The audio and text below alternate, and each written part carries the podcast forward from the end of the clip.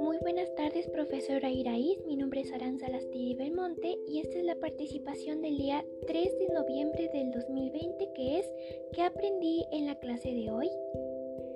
Primero, eh, nuestro compañero Mauricio y nuestra compañera Cecilia nos expusieron el tema 2.5, expresiones indicadores. Con su exposición en general aprendí que las expresiones indicadores son aquellas que anuncian una noticia, novedad o premisa, que también nos dieron ejemplos como puesto que, dado que, a causa de, y también las premisas, conjunción y afirmación.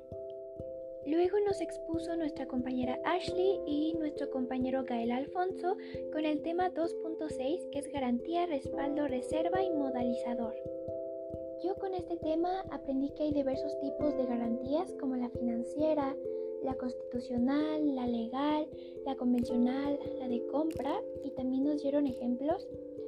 Y acerca de, de la de compra, yo puse un ejemplo en la clase de que, por ejemplo, compras algo y se tiene que presentar evidencia de la compra. Esa es la garantía de compra.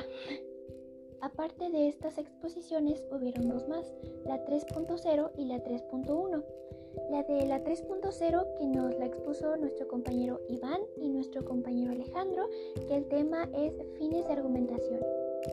Yo con este tema aprendí que la argumentación se realiza con la finalidad de exponer la validez de nuestros pensamientos, siempre y cuando tengan bases y argumentos y encima sean claros. Luego con la última exposición 3.1 con nuestros compañeros Ricardo y Rodrigo, que el tema es argumentar para convencer.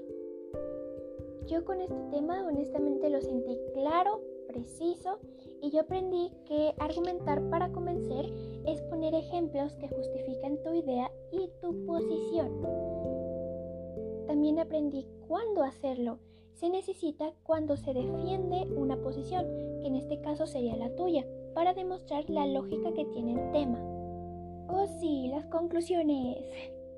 Yo aprendí a identificar las premisas, las expresiones indicadores y sus ejemplos. También aprendí a identificar los ejemplos de garantía.